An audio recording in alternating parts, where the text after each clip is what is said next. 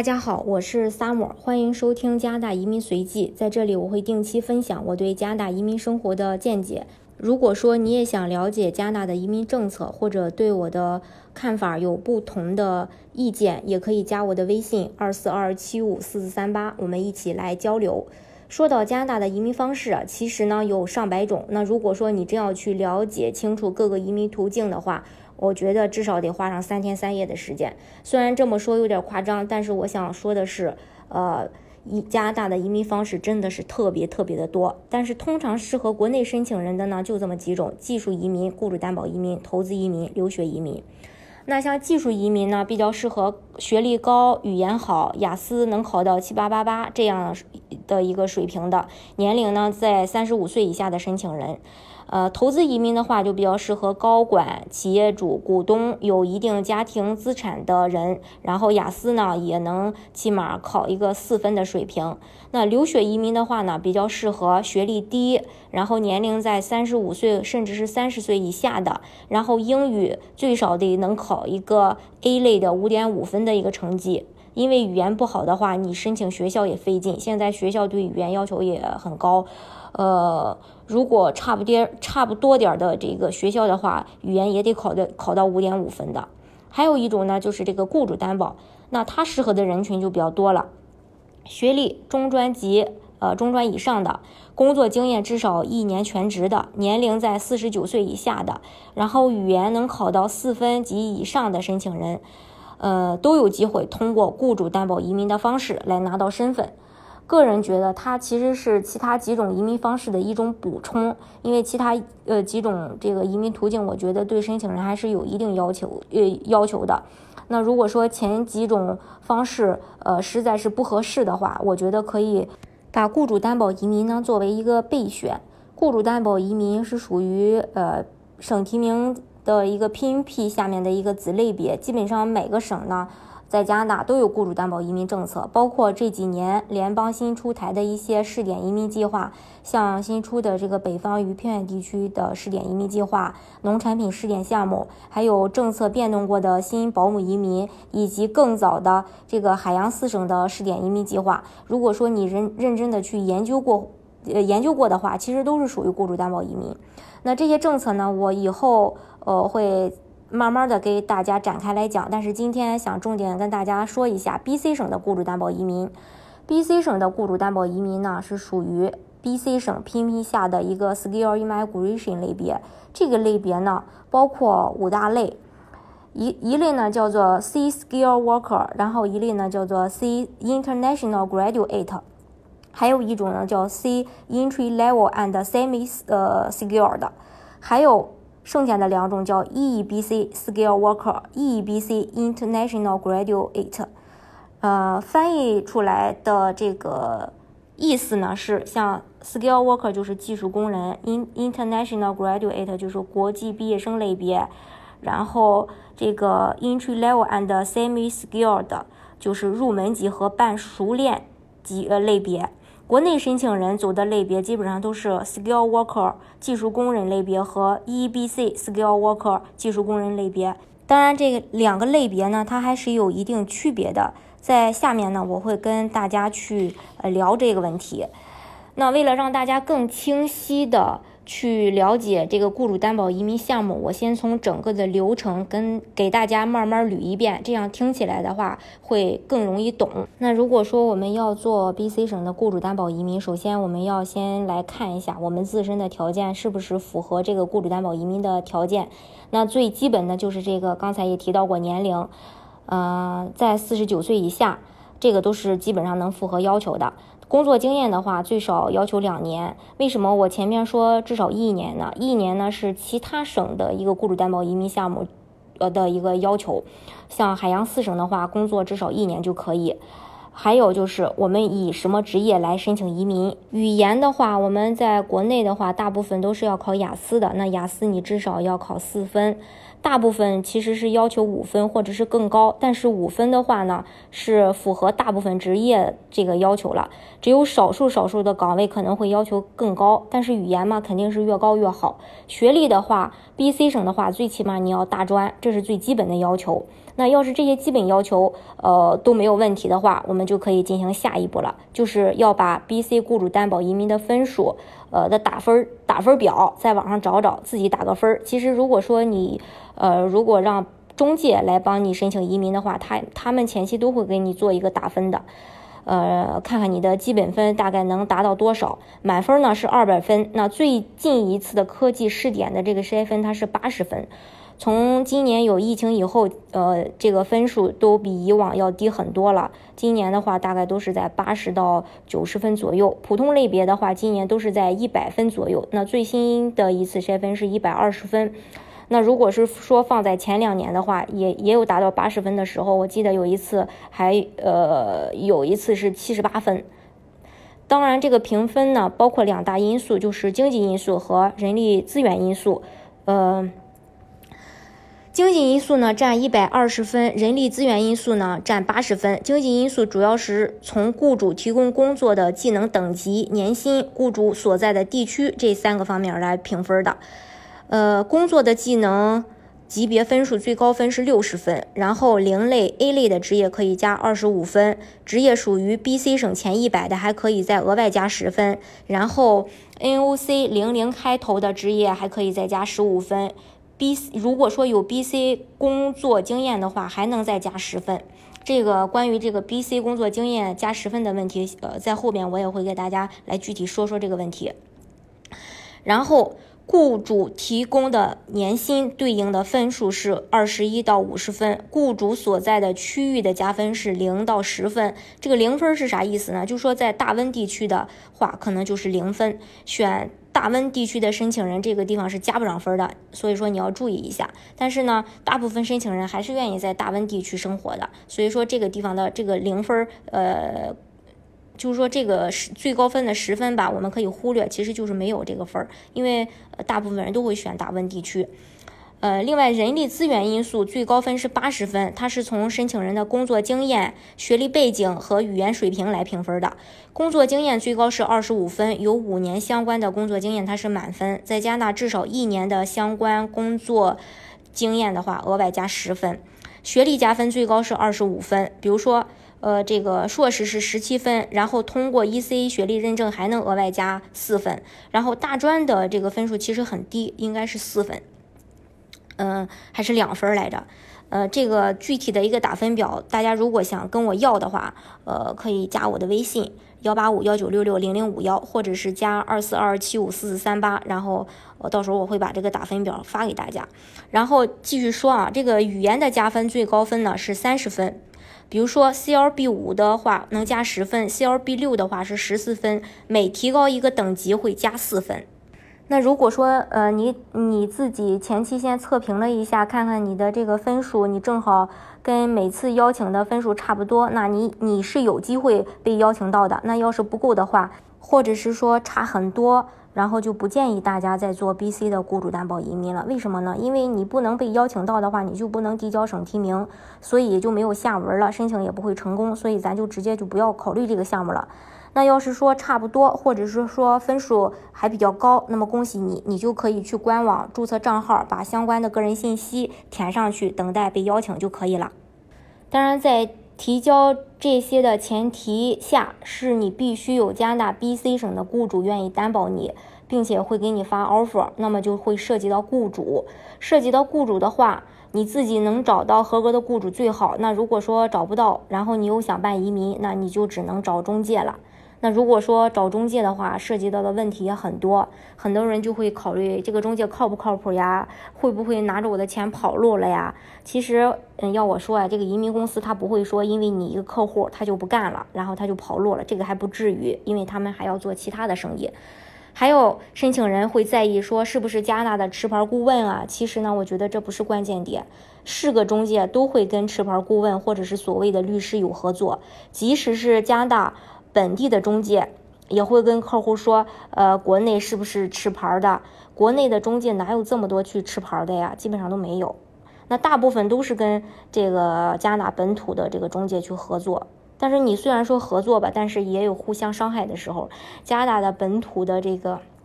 中介就会说，呃，非得必须要这个呃持牌的去递交你的案子才可以。国内的中介公司没有，所以还是选本土的好。然后国内的中介，呃。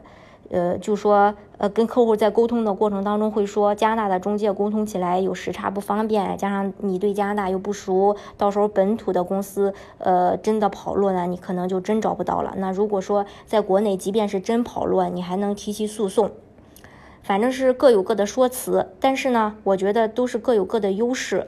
其实找到你觉得最专业的机构来办的话，都是没有问题的。国内的中介和加拿大本土的中介。呃，相对来说还都是非常有责任心的，也有专门拿钱不办事的，但是这种公司特别少。那这个时候呢，就需要大家多对比几家，找一个觉得你专业的就可以了。然后，呃，签了约以后，你就应该去很积极的去配合他们，协助你一起来呃申请这个移民。虽然说这个扯得有点远，但是我觉得也非常有必要跟大家来说一说。那找中介的目的就是为了让他们给你找到加拿大的雇主来协助你移民。当然，也不是说加拿大任一家公司就愿意担保你移民，或者说就有资格来担保移担保你移民。那么你就要找既符合要求的，然后又愿意担保你的这个雇主来帮你办移民就可以了。当然，这个 B.C 省的移民局对符合资格的雇主也是有要求的。首先，B 呃这个雇主必须在 B.C 省。第二，雇主的这个公司在大温哥华地区，呃，要求雇佣五个全职员工。那如果地地址不在大温哥华地区的话，至少要呃雇佣三个全职员工。另外呢，雇主必须有良好的运营状况一年以上。那如果是说招聘的是中低技术类别的工人，要必须运营两年以上，为申请人提供全职不定期的工作职位，然后还要提供达到当地工资标准的一个薪水。那如果移民局觉得这个雇主符合资格了，其实还会让雇主去解释为什么你找不到加不招这个加拿大本地的或者有 PR 的人，呃，偏偏要找个海外的员工。那雇主就会去告诉移民局，我为什么要去找个外国人？比如说，我为了找个当地的工作人，我做出了哪些努力？我已经在哪些招聘网站上发布了招聘信息？虽然也有人投简历，也有人来面试，但就是觉得不是特别适合我要招的这个岗位。呃，反而是这个外国人，我觉得表现的还不错，觉得可以让他来来到我的公司工作等等。呃，一些相关的这个解释吧，呃。当然，这个解释跟我们申请人没有关系，主要是雇主去做的。那如果说这个雇主解释的通，移民局又觉得没有问题，那么通过你跟雇主的面试，双方聊得还不错，那雇主就真的要给你发 offer 了。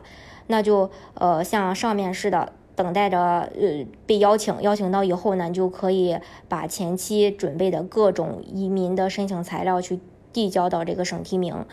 其实要交的这个材料有很多，申请的时候呢也会有一个材料清单，具体包括哪些资料啊？这个，嗯，你找中介的话，他们也都会发给你，然后你按上面的这个清单准备就可以了。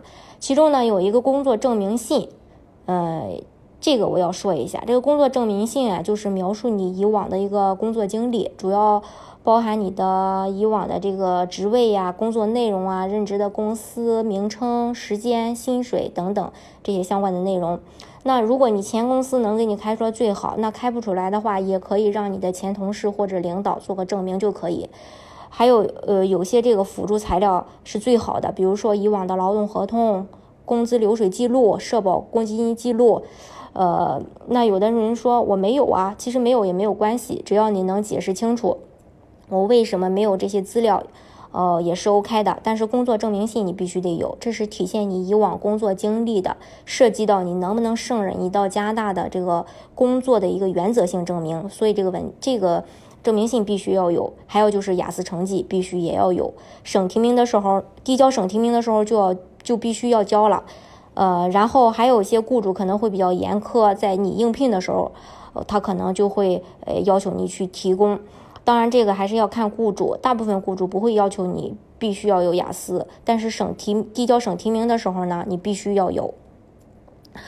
还有一个问题，大家可能会说，不是说之前听说过加拿大雇主雇佣海外劳工必须要 limit 吗？那我在听你讲的这个整个过程当中怎么没听你提起啊？其实是做 BC 雇主担保的话，limit 它不一定有这个，在以往的呃这个我加拿大移民技术雇主担保移民投资的专辑当中，我也多次提到过，为什么呃说它不是必须的呢？做 BC 雇主担保的话，不是要申请人打分吗？打分不够的情况下。是要先去 BC 省工作的，然后分数才够的，那就要申请 limit 了。也就是说，你不去 BC 省工作，你的分数不够，因为这个打分项里面它有一项是在 BC 省工作能加十分，那很多人分数不够，有了这十分，可能基本分数就够了。那这个时候呢，因为你前期要先去雇主那边，所以这个时候雇主就要必须给你申请 limit 了。我们要是在国内申请的话，要是你前期的打分够。那大家还在国内的时候就已经给你递交省提名了，省提名通过后呢，呃，你会给你发一个省提名通过函，那省提名通过函可以免这个 limit，所以呃 limit 在这个时候是不需要的。这就是为什么我说 limit 它不是必须要，但是像阿尔伯塔省的雇主担保移民就必须要申请 limit。因为阿尔伯塔省它不承认国内的工作经验，必须要先去加拿大本地，要先去阿尔伯塔省工作，工作了之后，呃，才可以再递交省这个移民递交移民的申请。所以前期他也是需要这个 limit 的。而 BC 省对于在哪里的工作经验没有要求，国内的也可以，呃，加拿大的也可以。这是这个中间会涉及到的 limit 的一些问题。那省提名的整体的周期会在一到六个月左右，有的申请人递交省提名几天以后，呃，可能都会拿到了这个省提名通过函。那有的人可能还会等待超过六个月，这个都属于正常。所以超过六个月还没信的申请人，你也别担心，没消息也是很好的消息。那如果说你真的不行的话，他早就拒你了，只是说可能会你的案子正好处理的时间长一些。你慢慢等就可以了，然后省提名通过以后，刚才也给大家提到过，会发一个省提名通过函。这个地方呢就分两种情况了，一种呢是走 EEBC 通道的，一种呢是走普通通道的。走 EEBC 的申请人在递交案子之初就要定好我要走 EEBC 了。但是呢，走 EBC 必须满足两个条件：雅思至少考四个六，满足技术移民分数的一百分打满六十七分，然后才能走 EBC。决定好走 EBC 以后，在递交案子之初就要先注册 EE 的账号，之后呢再注册 BC 的账号。EBC 的好处就是在联邦阶段呢要比普通的通道要快，EBC 处理的周期最慢是六个月。然后普通通道的话，周期一般会在十二个月以上。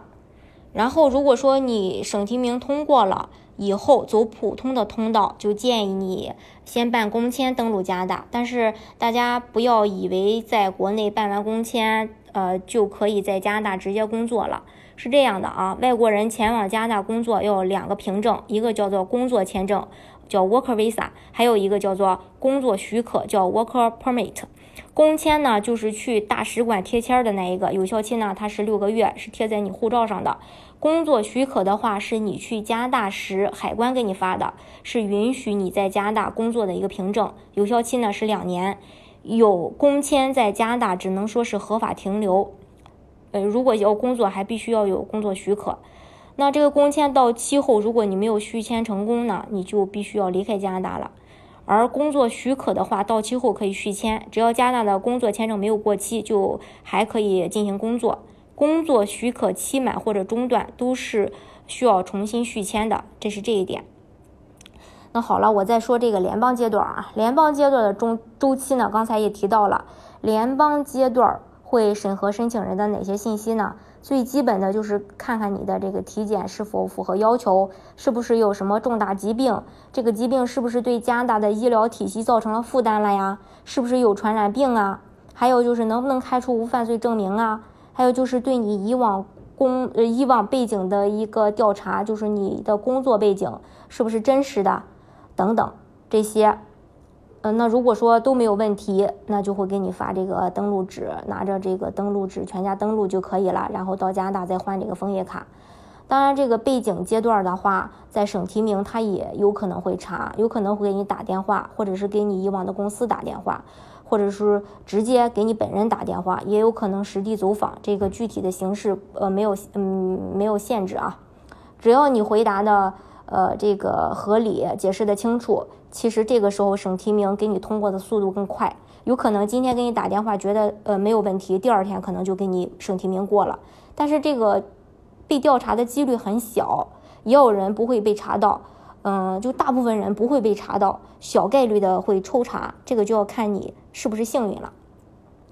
这是 B、C 省的一个雇主担保移民的整个过程，其他省呢也差不多也是这个流程，但是整体的还是有一些区别的，也希望大家呢不要混淆。我在这里说的只是 B、C 的雇主担保移民，当然不不管你是通过哪些方式来拿到身份，其实都希望大家呢有一个美好的开始，同时呢也祝福你们在加拿大生活的开心。